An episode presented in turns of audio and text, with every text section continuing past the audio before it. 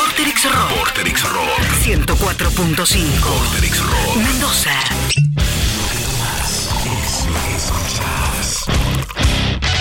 Entrevistas. Entrevistas. Tomémonos un tiempo. Vorterix Rock 104.5 Mendoza.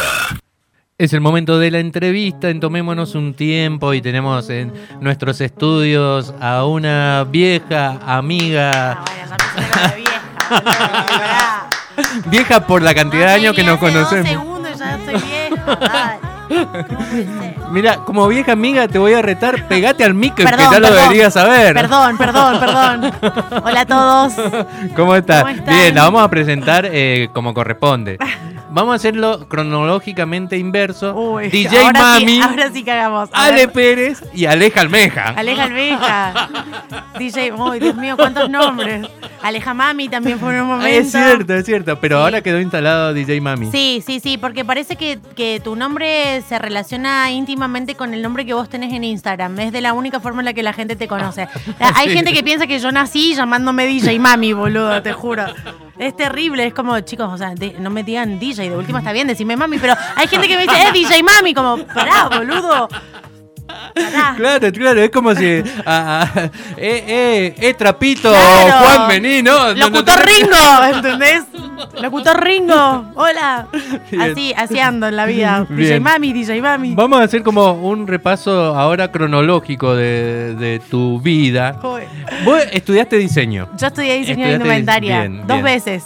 ¿Dos veces? Sí. Ah, pensé que era diseño gráfico. No, no, no, estudié dos veces diseño de indumentaria. Primero ¿Repetiste? hice. No, no, no, no, solo po- por gusto nomás, por gusto. Hice primero un terciario porque en esa época ni siquiera todavía estaba instalada la carrera universitaria de diseño de indumentaria. Estamos hablando de Sí, sí, 1920, sí, sí, sí, por ahí. Y, mm, y después de que hice el terciario dije, che, me quedé con gusto poco, era re chica, tenía, no sé, 20 años aparte, 21 años, y empecé a estudiar la carrera de diseño de indumentaria en la Universidad de Mendoza. Ah.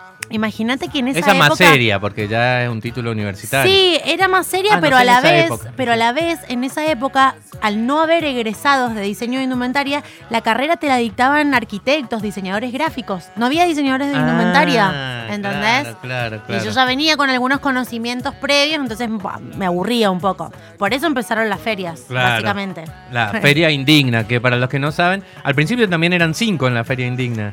Empezamos, no, en realidad switchamos. Empezamos siendo Valen, Anasol y yo. Sí. Y después, muy pronto, Valen y Anasol, con sus carreras y con otras decisiones Sí. de, de sus vidas, como que decidieron, cuando vieron que el proyecto estaba creciendo y se estaba consolidando, como que no era lo que les pintaba y lo que querían hacer. Y ahí se une Nati y Jime, que fueron con las que duramos tantos Claro. años. Que eso estamos hablando de cosas. principios del 2010, eh, de la década pasada, ponele. De década pasada, Década claro, pasada. 2007 empezó la indigna. Ajá, no, bien. no. Bien, y ahí ya ponías voy a ir música. llorando. Y eh, Eh, más o empezó, menos. empezó indigna y al año, por ahí o menos, eh, dije, che, yo, yo quiero musicalizar mis propios eventos y lo que más me gustaba era tipo cada vez que convocaba a DJ era como, no, yo quiero estar ahí. Claro, Y ahí empecé. Buenísimo. Así que hace ya un par- unos pares, unos pares de años pares que soy años. DJ Mami. Pero, claro, lo mismo ahí no te llama más todavía DJ Mami. No, no, pero igual yo empecé siendo DJ como Mami, ¿eh? Ah, ah, Siempre, bien. nunca tuve otro nombre.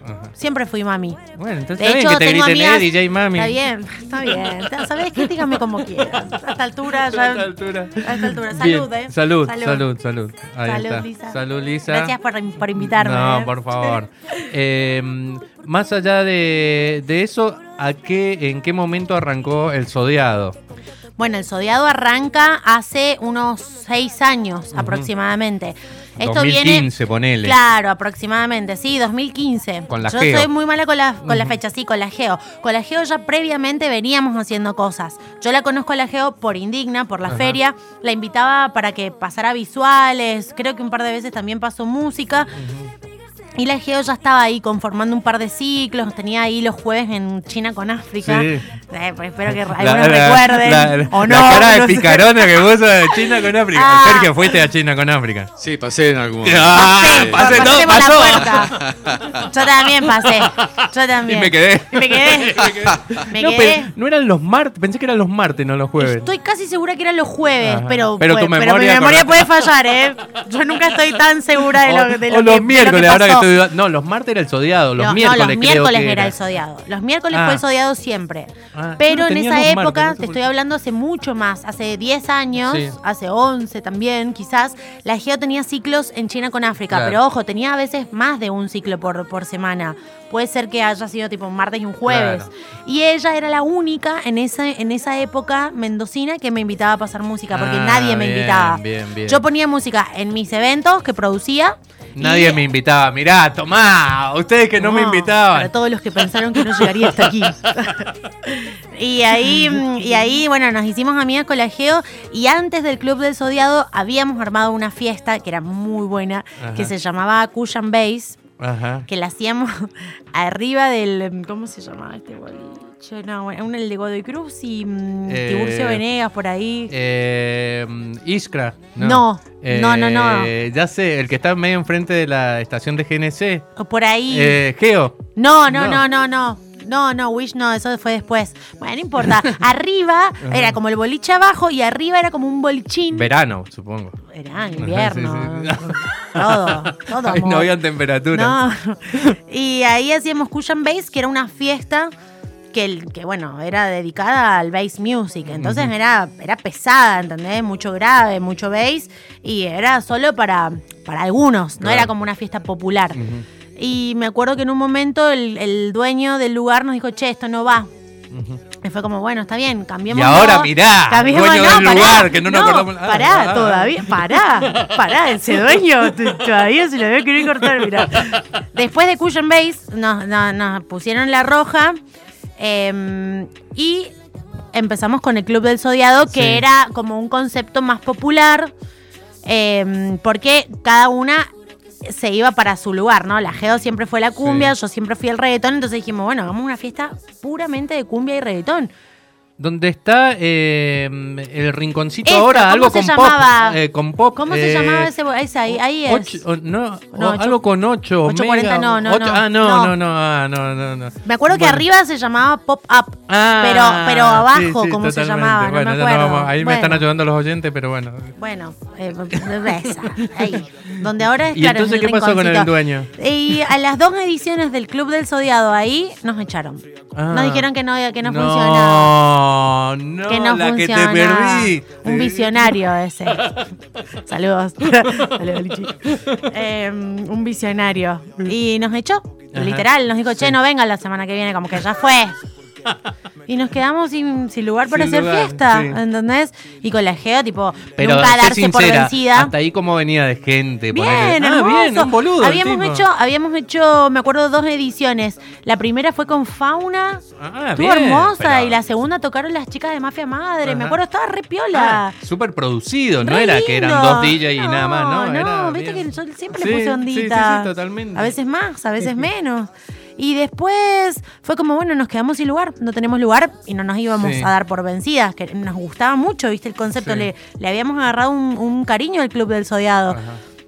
Y ya nos de fuimos- entrada. o sea, Y tuvimos ahí un par de un par de reuniones y empezamos a las dos semanas en, en, en N8. Lo que era N8 acotado. No lo hacíamos en el lugar todo, todo completo. Lo hacíamos como del lado de la barra, como que f- formábamos como un rectángulo largo y armábamos Ajá. la fiesta como, bueno, a ver qué onda, qué, qué pasa. Siempre miércoles. Siempre miércoles, siempre, siempre, siempre. Un día mágico. Y ahí Y empiezan. ahí empezó como... Lo mismo ahí empezaron a captar mucho, para mí yo lo definía en su momento, yo no iba, pero mucho eh, estudiante de colegio universitario, Muchísimo. muy... El grueso, el grueso del público del Zodiado siempre fueron estudiantes universitarios que salían del Zodiado y algunos iban directamente re- en una a la Facu.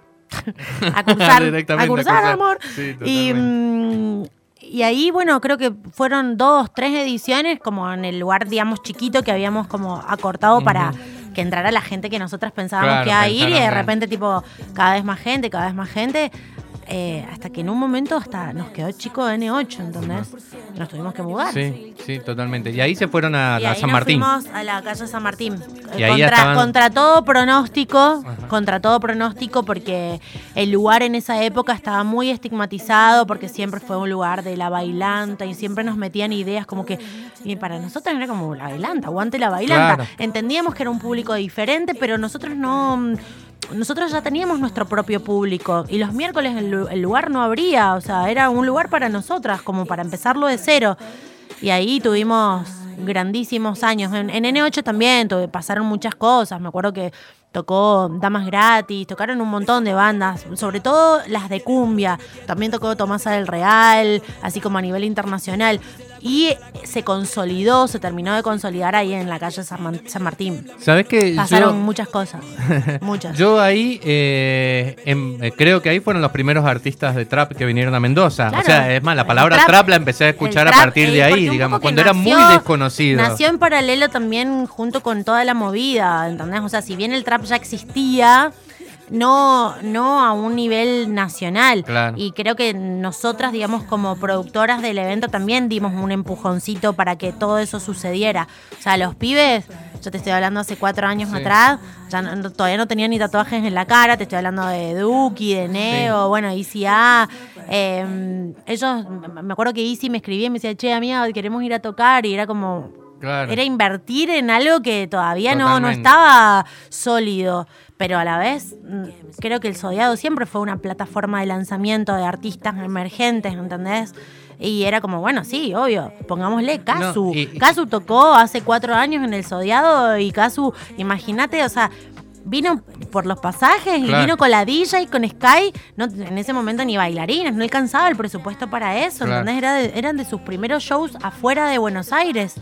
A- Y- Ahora lo que veo, eh, primero dos cosas. Eso que decías de adelantarte con los artistas, también, bueno, supongo que habrá intervenido Jimena y, y Natalia en, la- en las decisiones, pero también lo hacían con Indigna. Totalmente. Cuando, qué sé yo, los pibitos no eran tan conocidos, ustedes los Los traían y... Pibitos, eh, de la Riviera, Claro. tocó a Onda Vaga, a Onda Vaga los invitamos hace 30.000 años, Claro. fue de las primeras Sí, bandas sí. que tocaron, y te estoy hablando que Indigna empezó en el, 2010, en el 2007, así que te estoy hablando de hace casi 15 años. Y la segunda cosa que te iba a decir era que todos estos artistas que nombras, yo los veo que han sido como muy agradecidos con Sí. vos, o sea, porque ahora son Sí. amigos tuyos, no sé si todos, pero varios, y, la, y, y como que vieron que vos le echaste una ficha cuando Sí. no, no- ahora cualquiera le echa una ficha a un artista que vende Bueno, mucho. La cosa es obvio, echarle una obvio ficha. porque vos también ganás guita. Yo Claro. con modo diablo perdí plata. Claro, por eso, por eso. ¿Entendés? Con Casu creo que también. Pero a la vez no era tipo, que te- esto, la Geo está de testigo. En ningún momento, cada vez que hacíamos ese tipo de movidas, nunca era como para decir, bueno, che, a ver cómo podemos hacer para, para tener plata. Era de hecho invertir a veces en otras noches que tipo podíamos ganar más plata para que después pu- pudiéramos hacer ese tipo de movidas en Mendoza. ¿Y en qué momento empieza como la proyección hacia Buenos Aires? Y paralelamente. Qué serio que estoy. A la Ay, proyección hacia la Buenos Aires. Parece que estoy hablando de, de un senador No, que se lanza como candidato a no sé qué. No, bueno, pero es verdad, chicos, ¿en qué momento? paren. No estamos entre paréntesis, entre paréntesis me lanzo, lanzo la candidatura. No No, estamos en TN, Ringo. no eh, todo eso empezó a funcionar también en paralelo. Yo como DJ también como que me empecé a consolidar, Geo también por su lado. Entonces yo ya, eh, antes del Zodiado, yo ya viajaba a Buenos Aires. Menos, obviamente, iba cada tanto, pero yo ya tenía mis fechitas ahí, Claro. tenía unos contactitos ahí. Y el Zodiado, bueno, terminó de fortalecer toda esa red, ¿entendés? Empezaron a tejer redes. De repente, no sé, nos comunicábamos con fiestas de, de otros lugares, de otras provincias, asimismo, obviamente, Buenos Aires. Y era como, bueno, eh, te mando este DJ, vamos, nosotras Claro. vamos la- el mes que Pero, viene, y así, bueno. El Zodiado se hizo en Buenos Aires, pero no tenía como un lugar o, o tuvo un lugar Y el. Zodiado fue bastante itinerante y los, yo creo que lo sigue siendo. Y el Zodiado en sí. No importa el lugar. Pasa que, bueno, como nosotros acá en Mendoza lo hacíamos todas las semanas, teníamos así ese lugar fijo, pero a veces, tipo un fin de semana, decíamos, bueno, Zodiado en tal lado, Sí. Zodiado en San ¿Alguna edición Martín, especial? Edición Ah, especial, eh, de días especiales. Siempre ha sido como bastante eh, itinerante en ese sentido, se ha movido mucho. Y en Buenos Aires ahora estamos en Crobar, en el jardín. Ajá. ¿Cómo? A la misma hora está medio a media máquina Están movida. todo bastante a media máquina. Justo estás. La puta Va, madre. ya habías explotado, pero era justo para Sí, que sí, eran sí. tu- Bueno, yo me- no sé. bueno, Ahora estaba leyendo el de el cantante de Conociendo Rusia, ¿cómo se llama? Mateo Sujatovich, que el día que lanzaron las restricciones tenían canceló seis teatros Gran Rex. O sea, toda la vida esperando. y A mí la, concha yo, yo estaba firmando contrato de alquiler en Buenos Aires y me escribió Casu, que yo, yo iba a telonear a Casu en el Luna Park. Y me escribió y me dijo, amiga, tenemos que suspender el Luna Park. Yo así, tipo, firmando. Y fue como, fuck. Y, al- y a- y ese día, a partir de ese día, tipo, todas las fechas de baja. Paz, paz, paz, No. todo. Yo tenía fechas hasta junio, julio. No, no, todo de baja, todo de Todo baja. eso en marzo vos firmando el contrato de ¿Puedo hacer alquiler. un paréntesis? Sí, porque sí, recién dijiste algo de los de Conociendo Rusia. Sí. Chicos, a ver, después escuchate el tema este que sacó el último corte. Me lo han mandado varias personas como, che, se refiere a vos. En la letra, en la Eh, lo letra dice escuchamos acá el otro día. Una clandestina, la- una clandestina en lo de mami. ¿En Yo dije? ¿qué? No, y lo escuchamos acá y no, no nos dimos cuenta. ¿A qué boludo, mami te ¿no? referiste? Porque si era por rimar, tipo, también rima Dani, Lali, Papi. El que se llama el enemigo, sí, eh, debe ser ese. A ver, Dice ¿cómo- una clandestina en lo de mami. Que es Qué más atrevido. rockero que lo que. Muy atrevido. Estaba enojado porque le habían cancelado y capaz que hay. Pero vos no hiciste clandestino. Yo no. Yo estoy, a- pero completamente en contra. O sea, yo por culpa de las clandestinas me, me quedé sin trabajo. A ver, che, vamos, vamos a chequearlo en vivo. Por favor, por favor. Un atrevido, ¿eh? Si me estás escuchando, descubriendo Rusia, te iré a buscar. Si yo hiciera una clandestina, si yo hiciera una clandestina, no te invito.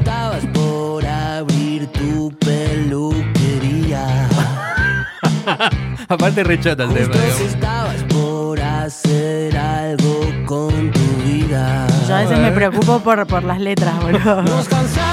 No vamos a llegar a tu. Sí, sí, sí, a tu sí. Faceta. Me escribieron, me escribieron muchas personas diciéndome que dice una clandestina en lo de mami, ¿eh? Me enojé, me enojé. A ver, sí, sí. ¿Le escribiste? Nah, Salir. Bueno, ya está. Pará, pará, pará. Páez. Sí, sí. Cacerolazo y mañana playas en Miami. Escucha, porque rima con Miami. Cacerolazo y la clandestina en lo de mami. ¡No!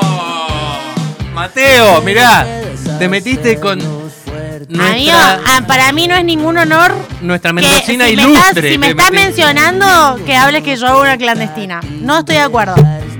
Lo digo abiertamente por Vorterix. Eh, Estoy del orto con eso. Y dejá de cantar como Pito Páez encima. Sí, y, y un par de cosas más después.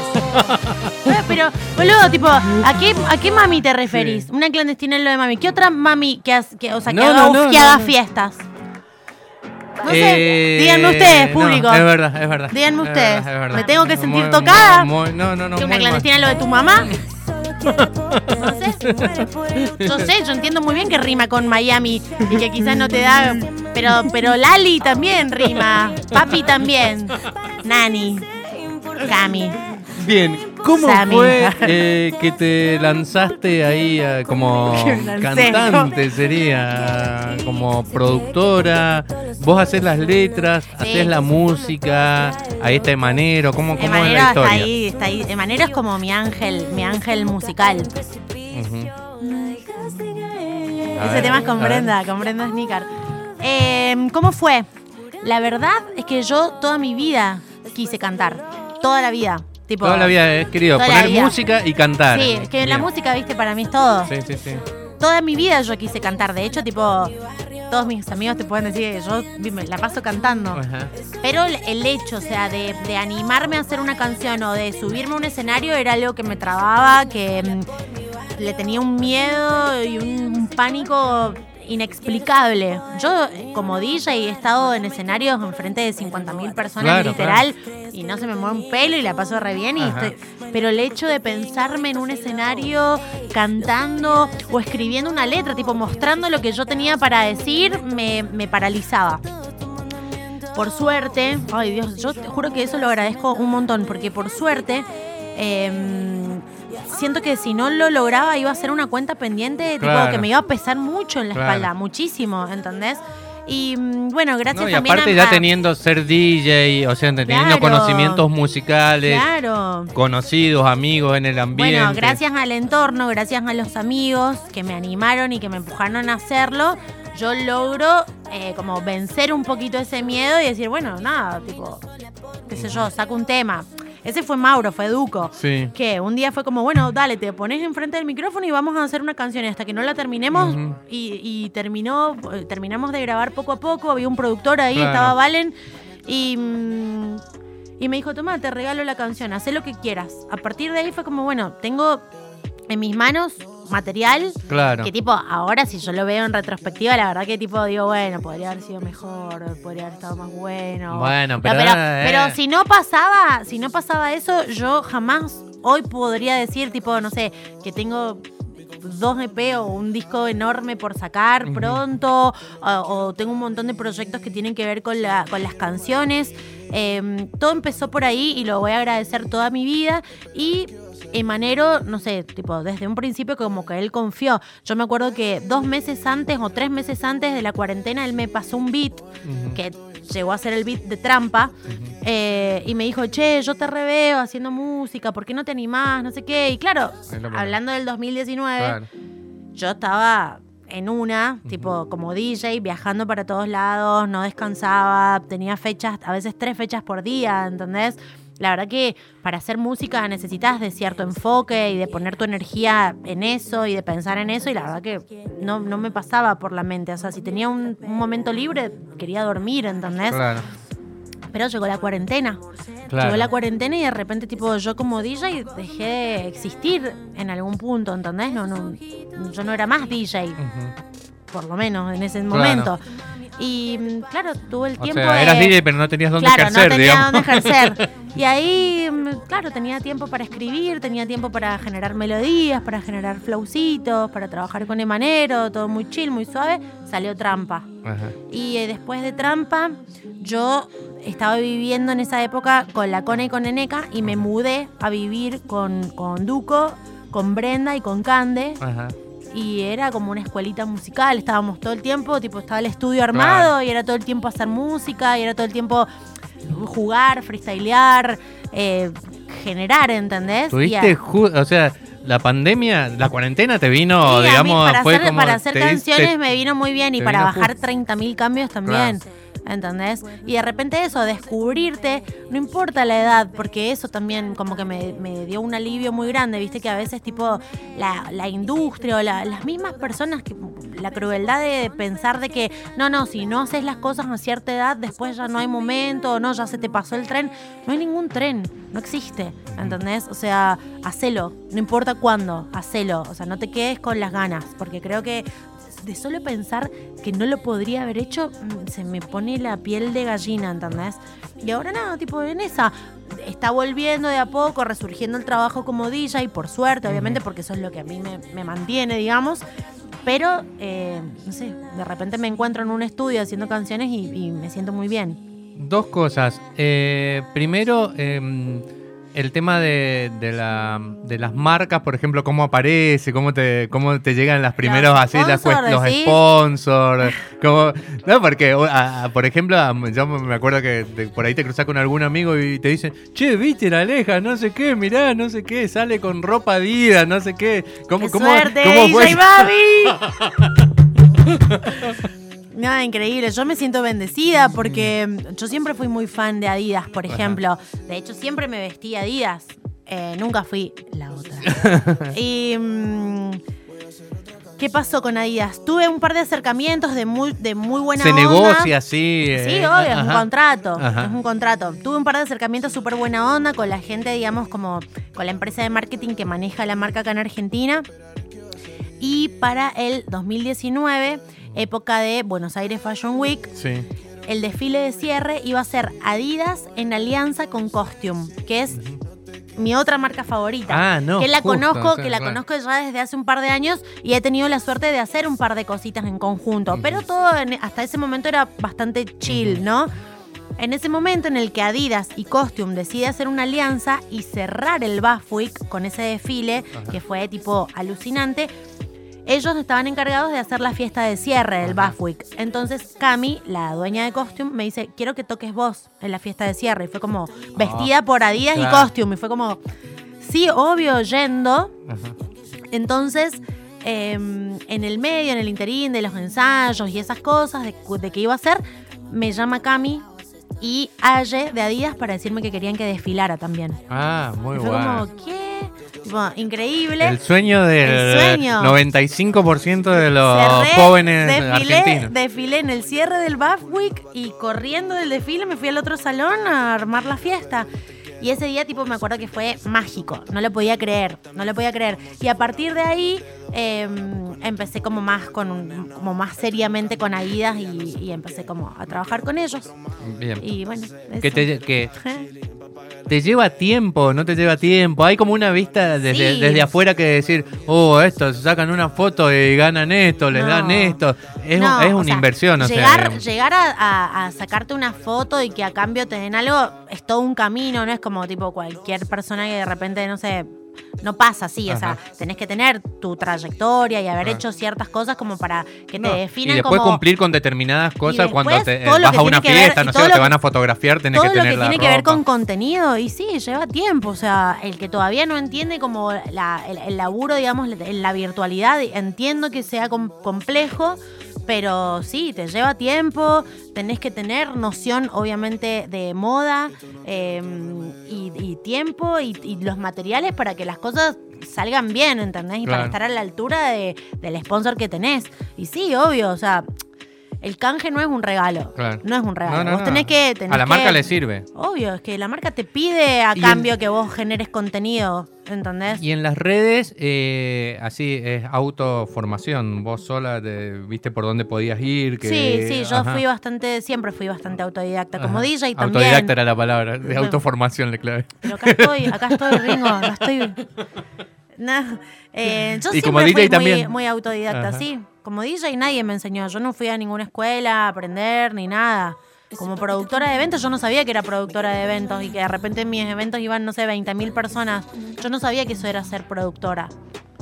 Yo siempre me, me quedan un par de, de cosas eh, grabadas de, de una, me acuerdo que una- en una Este indie tema, este tema es con Emanero. con Emanuel. 50 guitas por 50 eh, es eh, Lisa muy fan de ¿En serio? Emanero. Es que le mandemos un lo llamamos. ¿no? Bien. Eh, me perdí lo que iba a decir. Ah, me quedó grabado una vez, no sé si era en Bursaco, no, debe haber sido en La Indigna, eh, que no sé, estaba... eh, viene un control de, no sé si era Sadaic, la municipalidad o algo así, pero vos estabas cagándote de risa con alguien, vas al control, ahí medio se veían caras tensas, y después volvés y seguís. O sea, como que la piloteaste bien desde el comienzo, que sabés que esos eventos tienen esa parte de garcha que te tenés que comer, o un DJ Es medio muy- boludo que también que te pide algo, o un feriante, es digamos. muy- Es muy, estresante a veces. Pero así es, así como... Y era sí, un- y sí, te quita años de vida. tipo, yo creo que hoy por hoy si me, si me dicen, che, bueno, nos ponemos un bar, nos ponemos un boliche, te digo, no, ¿sabes qué? No, no sé. Ah, ah, ¿no? Estás... Y, o sea, producirlo, hasta ahí te llego, pero todo lo que fue la época de Parador Bursaco, digamos, de ser dueña Claro. y de lidiar con toda la parte, digamos, como eso, o sea, la IGA, el CAPIF, la municipalidad, diversión nocturna, eh, los empleados, la- todo era como... Es un perno, es- sí, eso es un perno. Te juro que sí, te juro o que sea, sí, es muy Ahí es mejor ser empleado, ir, tocar y irte. o sea, Sí, y encima, tipo, nosotras hacíamos todo, tipo, estábamos los lunes como haciendo la rendición, le pagamos a los empleados, íbamos a la municipalidad por los permisos, poníamos música en el Sí, sí, propio sí, sí, evento, sí, sí. ¿entendés? Íbamos a la cocina y controlábamos la cocina. Era muy estresante, muy estresante y hoy no lo elegiría. Hoy quiero hacer otras cosas, tipo, Tu música. sí. Para ir eh, terminando, que hemos hablado como hace 40 minutos que estamos hablando, eh, nos comimos tanda, todo, no importa. Eh, en un momento dijiste, volver no. si.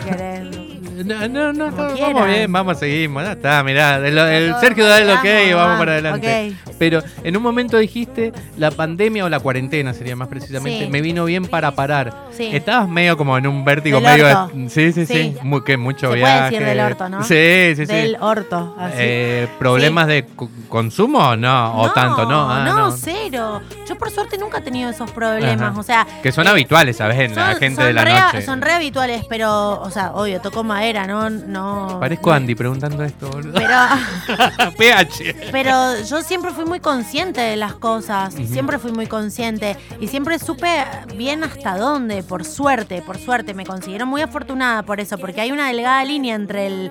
el ay, me- me- acerco el vino, y sí. mientras me Ya acerca que el estamos vino. justo que estás hablando. Hay una delgada línea, viste, entre el tener todo bajo control y Sí, que, y que sí, se sí, te vaya de las manos. totalmente. Y por suerte me Y, siento poner- bendecida, y viajar te juro. tanto, ir a muchos lugares y qué sé yo, se ve Un mucha solo quemazón. vuelo perdí. En, to- Ah, en perdiste toda esta locura. Un solo vuelo perdí. Bien, que no fue ni siquiera mi culpa. No, no. Siempre Claro. me he considerado una persona dentro de la locura y el entorno en el que yo siempre he estado de rock and roll. Sí. Siempre he sido una persona muy responsable. Así como decís, tipo que de repente estaba hablando con la municipalidad, arreglando las cosas y volvía y ponía música y estaba todo bien, siempre me he manejado así.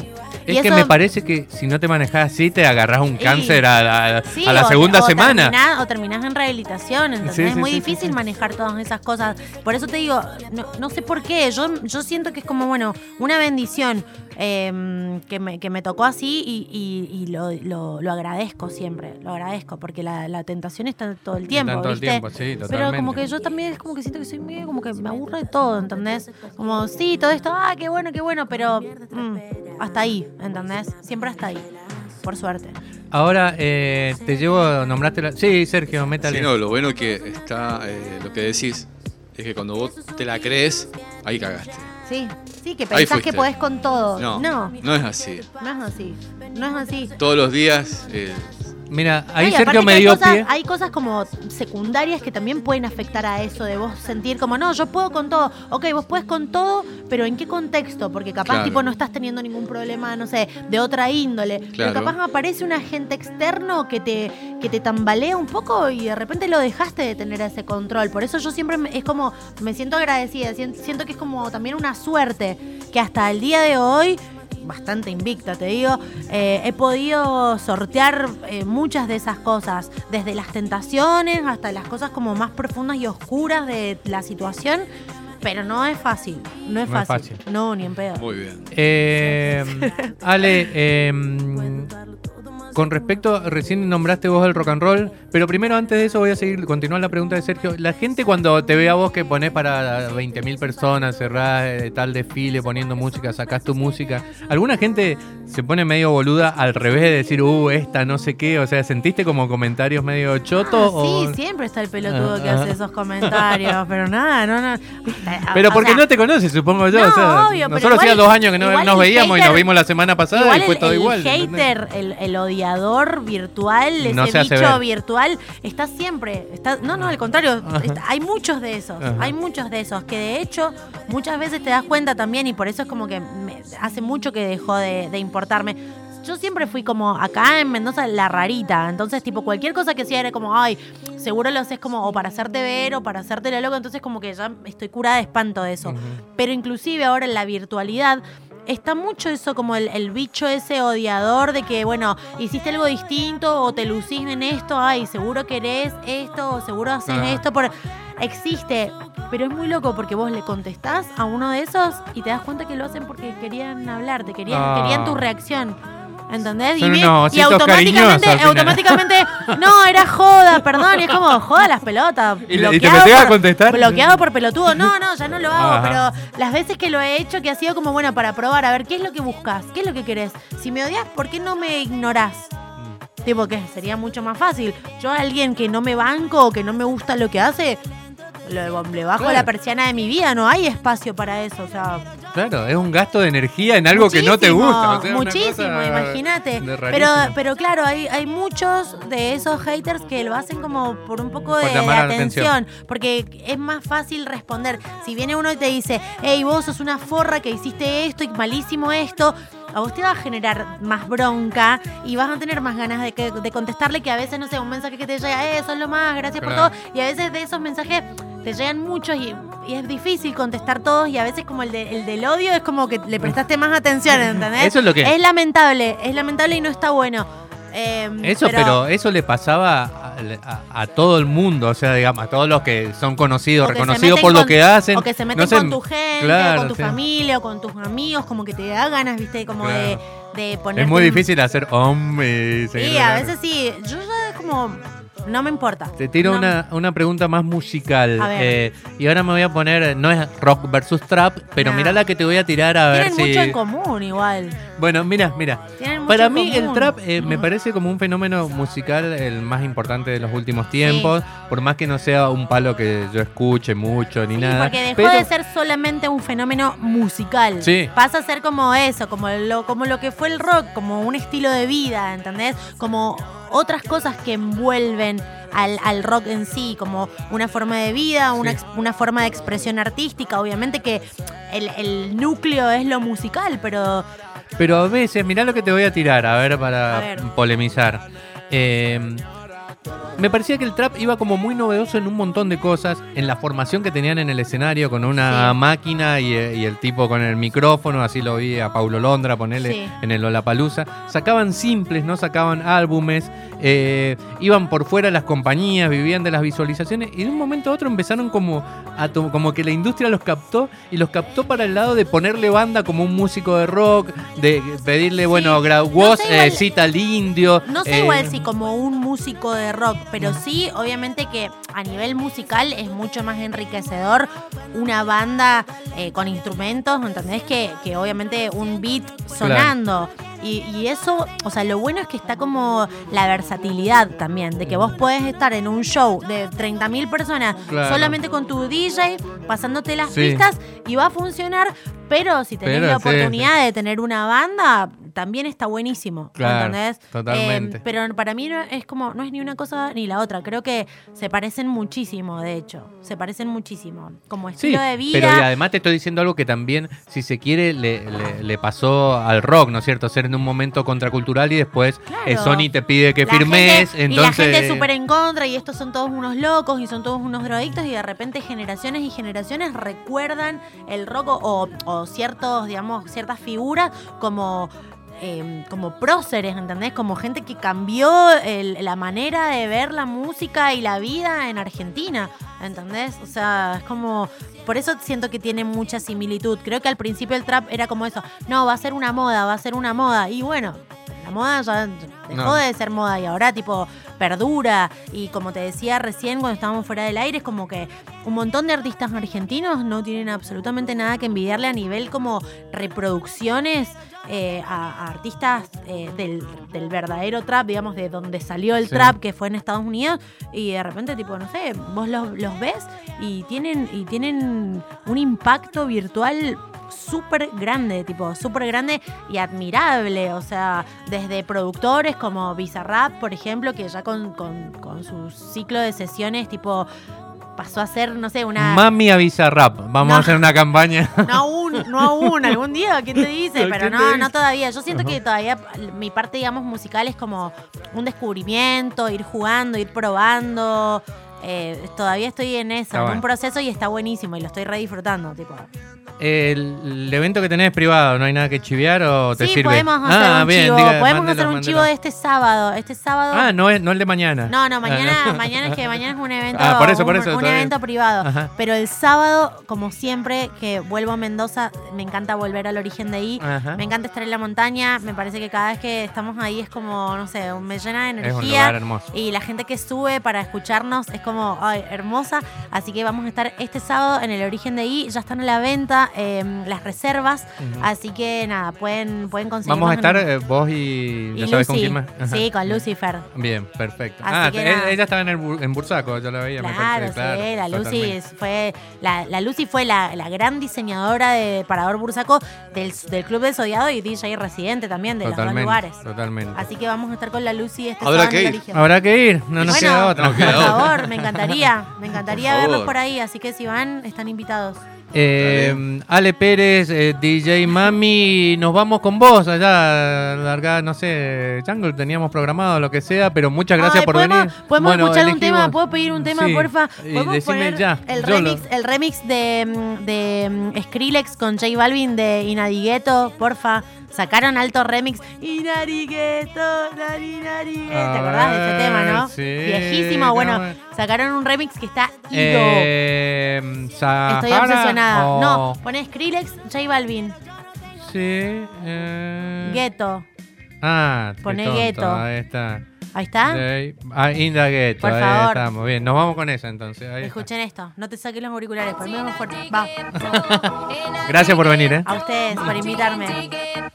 ¿Te acordás de este? Esto se jodió, la vecina no sé qué bebió, el vecino no sé qué prendió, a la gente no sé qué le dio, pero...